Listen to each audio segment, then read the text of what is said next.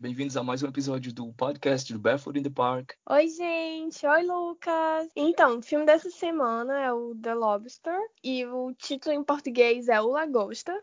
Nossa. Eu, eu acho muito estranho o Lagosta, então a gente vai tratar o filme de The Lobster. É um filme do Yorgos Lanthimos, que é escrito por ele e pelo Eftimios Filopou. É o terceiro filme que eles escrevem juntos. Esse é um filme com orçamento, dessa vez eles vão fazer um filme com as estrelas de Hollywood.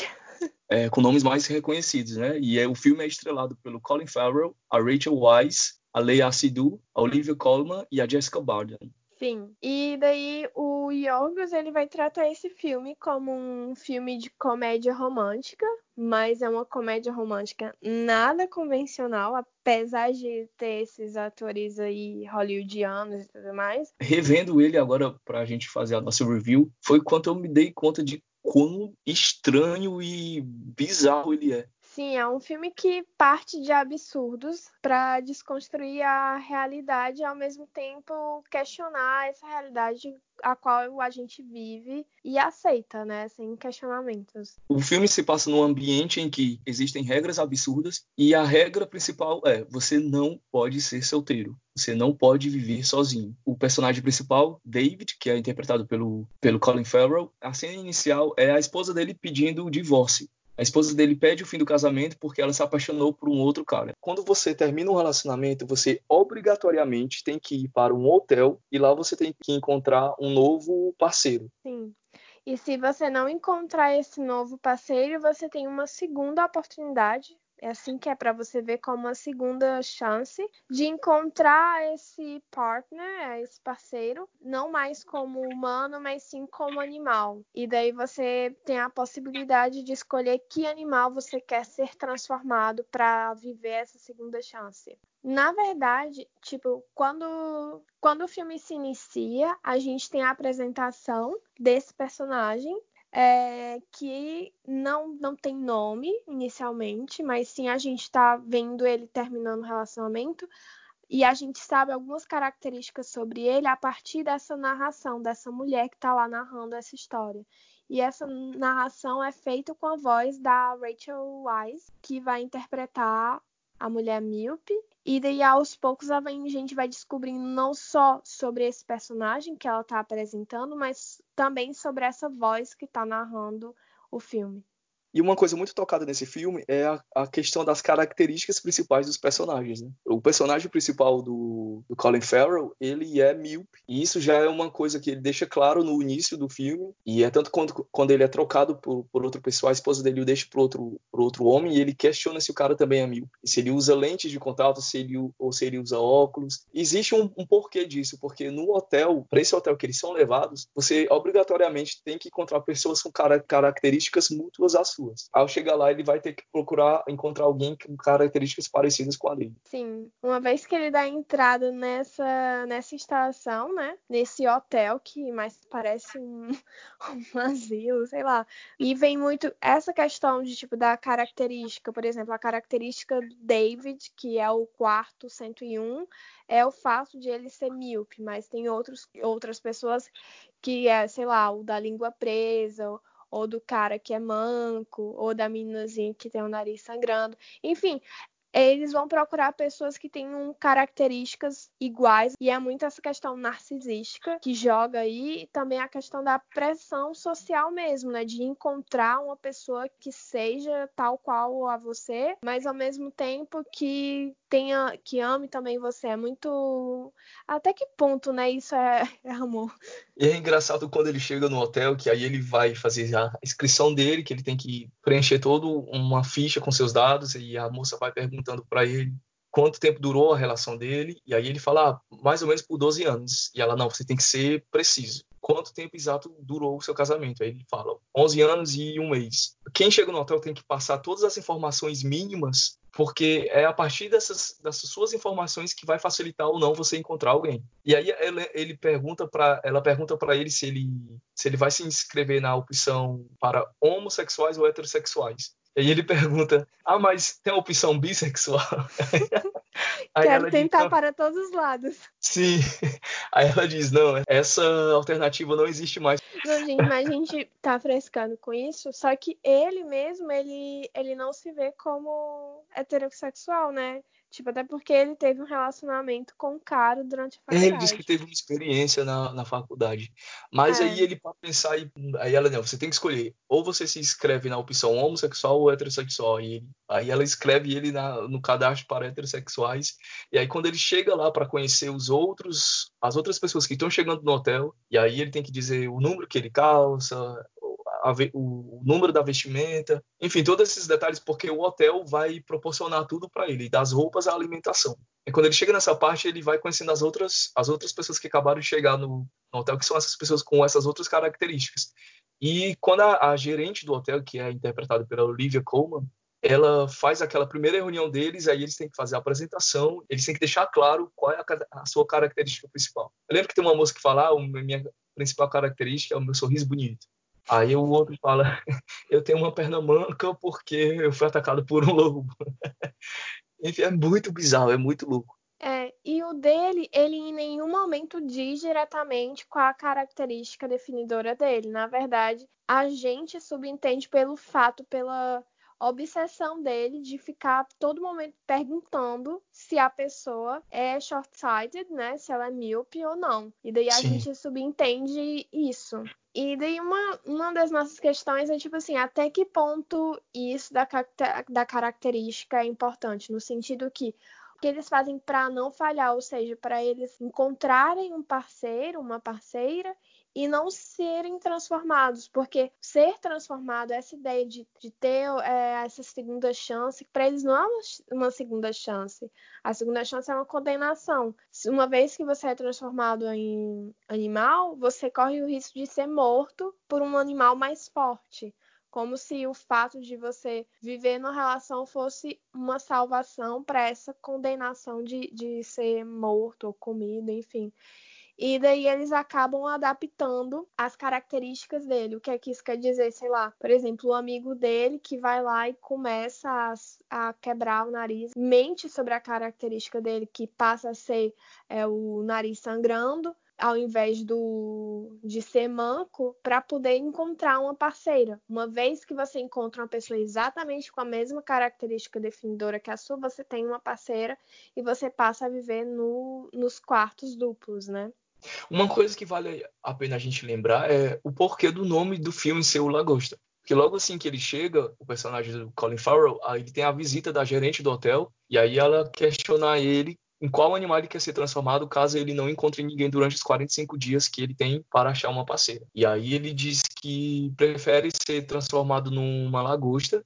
Ela diz que essa é uma escolha nada convencional, porque não é o tipo de animal que as pessoas preferem escolhem ser transformadas caso não encontrem alguém. E aí ele diz que é porque as lagostas vivem muito tempo e ele gosta do mar. É curioso lembrar que o David, quando ele chega no hotel, ele já está acompanhado de um animal que é um cachorro, que ele explica quando ele vai fazer o seu cadastro que aquele cachorro, na verdade, era o irmão dele, que esteve no hotel antes dele, não conseguiu encontrar uma pessoa dentro dos 45 dias, e aí ele escolheu ser transformado no cachorro. Então ele tem o cachorro dele como companhia. E aí outra coisa mais bizarra nesse filme é que as pessoas que estão no hotel, elas têm que fazer uma caçada. O que, que é essa caçada? Elas são enviadas para a floresta e lá na floresta elas têm que capturar as pessoas que são chamadas de loners, que são as pessoas que não têm um parceiro e se recusaram a serem transformadas em animal. Então são os fugitivos, os fora da lei desse universo do filme e aí, então, essas pessoas do hotel são enviadas para uma caçada. Na verdade, nem é assassinar, eles não matam as pessoas, eles jogam neles é, os, aqueles dados tranquilizantes. Enfim, você tem que abater as pessoas. Eles, ele é enviado para essa caçada, e aí lá tem uma das cenas mais bizarras do filme, que é uma ópera tocando, o filme em slow motion, e eles caçando humanos, humanos caçando humanos. E uma dessas personagens que está no hotel é a Heartless Woman, que é a mulher sem coração, que ela bate o recorde, né? Porque a, a menina do, do nariz sangrando comenta com ele em um momento que aquela mulher, que é a calada, que é uma mulher cruel, que não tem sentimentos por ninguém, ela é a grande caçadora de lá e ela está lá há dias, ela já passou, ela já está lá mais de 100 dias porque ela bate o recorde da mulher que mais caçou, que mais capturou os loners. E aí ele falha totalmente, ele não consegue capturar ninguém. E ele começa a ficar desesperado porque os dias estão passando e ele não encontrou nem ninguém para ser seu match. E não só o Lobster, não só o David está desesperado, como também tem outro personagem que está muito desesperada, que é a Biscuit Woman, que é a mulher que está sempre carregando um pacotinho de biscoitos, que essa é a sua grande característica. E ela ela tá jogando para todos os lados, ela tá tentando porque os dias dela, os dias dela estão acabando. Então ela tem poucos dias lá. E aí tem um momento no ônibus quando eles estão indo para caçada em que ela ela meio que dá uma cantada nele no Lobster, no Lagosta, e ele se esquiva totalmente dessa tentativa de aproximação dela. E aí ela fala para ele que se ela não conseguir ninguém, ela vai se jogar da janela. Sim. Porque ela se recusa a ser transformada no animal. E depois a gente descobre que, na verdade, ela não disse nada disso, que a voz, né, a voz narradora vai contar pra gente que ele gostaria de ter escutado isso de alguma forma, enfim, mas ela se ela parou quando a questão do argumento, né? Ela parou quando ele disse que o irmão dele, que com quem ela gostaria de sair dar uma volta com ele, na verdade não pode sair do quarto porque os animais não são permitidos de deixar o quarto de hotel. E, e, enfim, a Biscuit Woman, a gente vai descobrir depois que ela se joga realmente, né? Como ela disse, na, ela supostamente disse na, no diálogo do ônibus para ele, ela se joga desse apartamento do primeiro andar, coitada, e ela morre lá agonizando. E daí todo o discurso que ele tinha feito para poder é, conquistar a Heartless Woman, né? Tipo, a mulher sem coração. Ele tem que refazer de última hora e ele fala todo esse discurso para ela, enquanto a mulher, a mulher biscoito tá lá agonizando, morrendo lentamente. Ele diz isso e daí no final a mulher sem coração olha para ele, eu não escutei nada com todo esse barulho e tudo, e esses gritos, eu não escutei nada. E daí a gente vê que ele tá tentando agora a todo custo engatar uma relação com uma mulher sem coração, porque supostamente isso é mais fácil do que fingir amor, ou seja, não fingir amor, não ter sentimentos, é mais fácil do que fingir ter sentimentos. Sim. Ah, essa, essa é uma das falas do filme que eu mais gosto. É mais, é mais difícil você esconder uma paixão, é mais difícil você fingir uma paixão do que você esconder uma. Aí o Lagosta e a mulher sem coração formam um casal e aí eles são, eles são enviados para outra parte do hotel que são onde tem os quartos para casais, que aí eles têm direito a outros ambientes do hotel para, que, que são diferentes dos ambientes daqueles que ainda estão tentando, tentando encontrar o seu match. Mas esse casal acaba não dando certo, que, porque ele acaba não conseguindo esconder os sentimentos que ele tem, ou seja, ele estava mentindo para ela e a mentira é uma punição para esse, para esse universo do hotel. Para fugir dessa punição, ele acaba fugindo do, do próprio hotel ele foge sem destino e acaba parando na floresta. E aí na floresta ele é encontrado pelos, pelos loners, que são aquelas pessoas, os fora da lei, que vivem sozinhos. E aí quem, quem o encontra o leva para a sua líder, a líder dos solitários, vamos chamar assim. E aí ela, ela apresenta, ela se apresenta para ele, que é a personagem da Lea Sidhu, e ela explica para ele todas as regras. Aqui você é livre, aqui você pode ouvir música, aqui você pode passear, mas você não pode se relacionar com ninguém. Então a gente Sim. vai de um extremo para outro, né? Enquanto no hotel você tem obrigatoriamente que encontrar alguém, na floresta você não pode ter um parceiro. Sim. E daí nisso, quando quando a, a líder ela apresenta isso, a gente vê o extremo não só nas regras, mas também na ambiência, né? A gente sai de um ambiente super não super claro, não é um midzoma, né? Mas é, é mais claro, é floral para um ambiente terra, né? É muito escuro, é muito tem muito cinza escuro, tem muito marrom para uma coisa que não tem não tem cores. A, a floresta ela não tem cores. Enfim, as cores são essas pessoas, mas a todo momento elas estão camufladas. E daí outra coisa que talvez seja importante a gente falar é a própria locação do filme, né? O filme ele é locado é, no sudoeste da Irlanda e daí tem essas paisagens lindas, né? A gente vai ver sobretudo agora na floresta esse contraste e daí vai ficar cada vez mais claro como o filme ele é simples é, em questão de técnica, né? Um filme que Sim. a fotografia é super simples, assim, que não deixa de ter uma riqueza. No sentido, quando a gente fala de simples, não tem aqueles efeitos especiais, não tem aqueles grandes cenários, aquela luz e tudo. Tem essa simplicidade e também essa própria ideia de você a cada momento estar tá ali descobrindo. É uma coisa que o diretor fala, né, que a cada momento ele gastava, ele passava o tempo a discutir com os atores e como construir essa cena em conjunto com eles. Porque o roteiro, ele tinha um roteiro, estava tudo bem marcadinho, mas ao mesmo tempo a construção do psicológico dos personagens, a identidade deles não era definida no roteiro. Tanto é que nenhum deles tem um nome, né? É. Aliás, alguns têm um nome, mas esse nome ao mesmo tempo nada diz, né? Tipo, David. Quem é o David? É o. É, o nome é, deles não é uma, uma característica importante pro personagem. Sim, porque a gente, a gente sabe quem é o David, né? Porque o, o, o Robert vai chamar ele. Ah, David, você tá aqui, né? Quando ele encontra ele na floresta. E o John vai se dizer I am John. Ele vai dizer eu sou o John e apresenta o Robert. Mas, tipo, fora eles três, não há outras pessoas. Então, só esses homens que estão apegados a essa identidade ainda.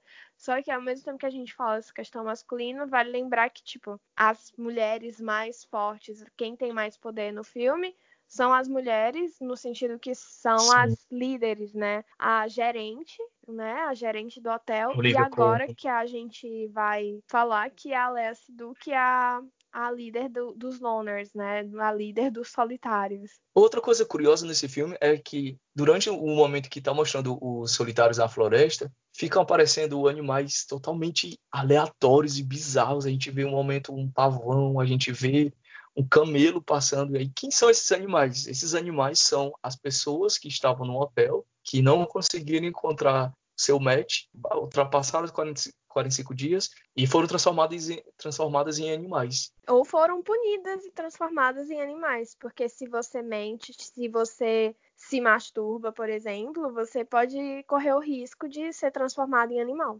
Na verdade, outra coisa, tipo assim, não só esses animais que aparecem bizarramente no, ao longo do filme, mas no próprio começo do filme. O filme começa com três jumentos e essa mulher que desce do carro decidida a matar um jumento específico e ela sai atirando, sei lá, dá três tiros para matar um jumento específico. E a gente fica, why? A gente fica se perguntando o que que, por que, que aquela mulher fez aquilo.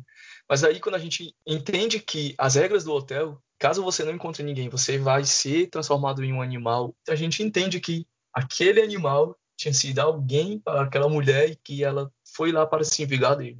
Sim. Outra coisa interessante de, de perceber quando ele chega, quando ele se junta ao grupo dos solitários, é essa ambiguidade, porque enquanto a líder deles mostra pro Lagosta o quão ela é é solidária. Quando eles estão lá para ampará-lo, ela também mostra o outro lado dela, que é, você tem que se virar sozinho, você tem que cavar sua própria tumba, caso você morrer. E aí tem um momento que ela está treinando eles a se esconder da, da caçada do hotel. Ela está os treinando e aí ela, um deles é preso, um deles cai numa armadilha, tem sua perna presa numa armadilha e ela disse para ele, olha, você tem que sair dessa armadilha sozinho e tentar nos encontrar sozinho. E caso você comece a sangrar, vá para a sua tumba e morra sozinho.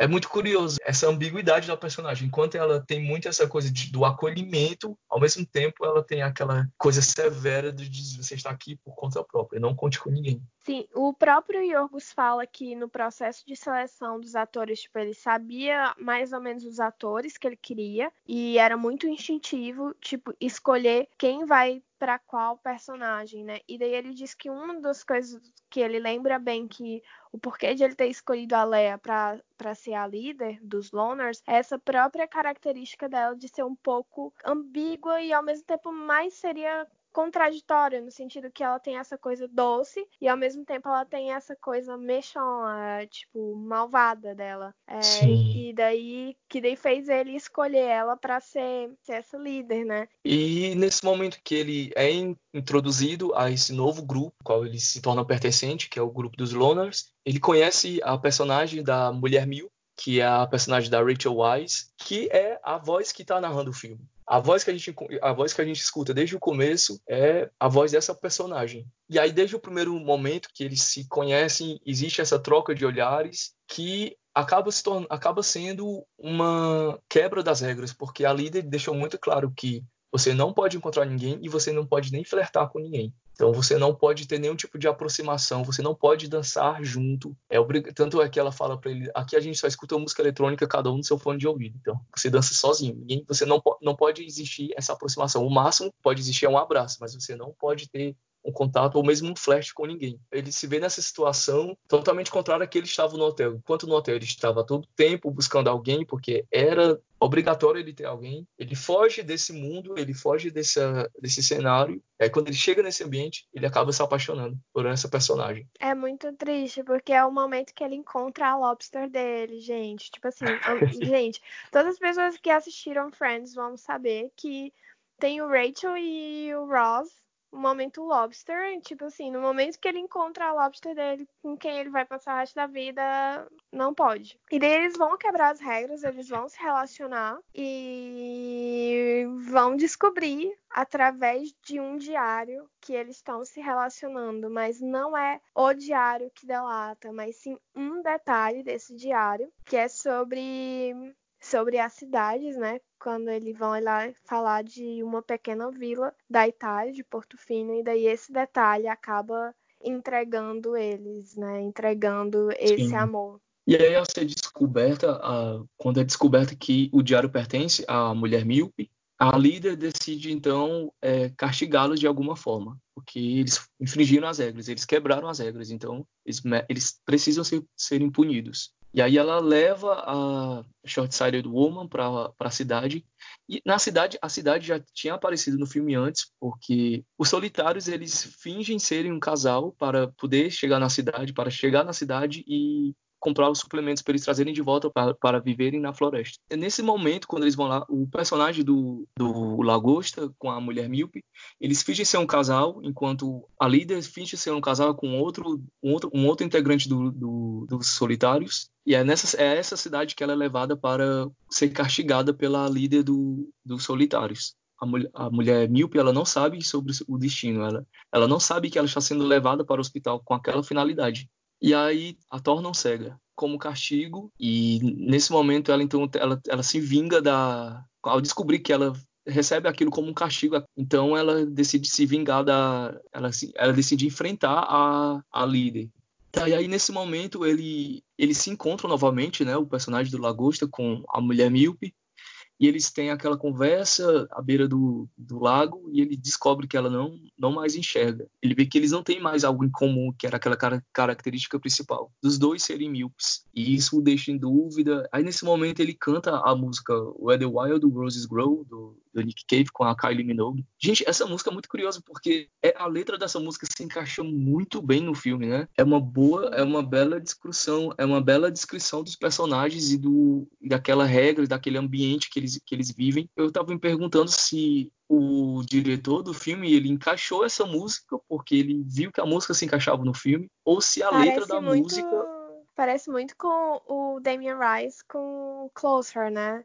Essa música... ideia, quem veio, quem veio antes a gente sabe que é a música, mas foi proposital isso de colocar Sim. diretamente no roteiro, sei lá, você ficou lá escutando, escutando mil vezes para depois colocar lá no roteiro. Não, não sei, talvez. É, e aí a, a música se encaixa, tem um momento que o personagem do Colin Farrell canta essa música ele canta a letra da música sozinho, é aquele momento que ele está em dúvida se ele vai seguir em frente com essa relação com a mulher Milpo ou não. Que ele decide é, ele decide fugir com ela daquele lugar, porque ele sabe que ali eles não vão conseguir viver juntos. Então ele resolve dar mais uma chance para essa relação perigosa e ele consegue escapar os dois juntos da, da floresta e vão direto à cidade como um casal. Sim.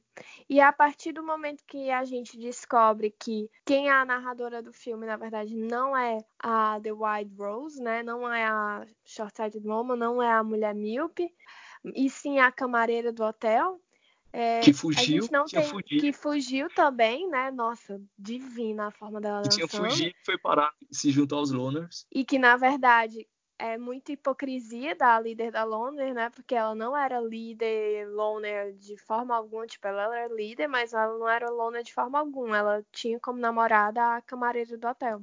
E daí ela mesma estava quebrando as regras dela. E outra coisa, tipo assim, por mais que eles vivessem ali na floresta e tudo, é, a própria mulher míope, ela ainda guardava requisitos da vivência dela no hotel, no sentido que, mesmo ela estando solitários, não tem ninguém olhando, ela não se permite beijar ele porque eles não são mais um match.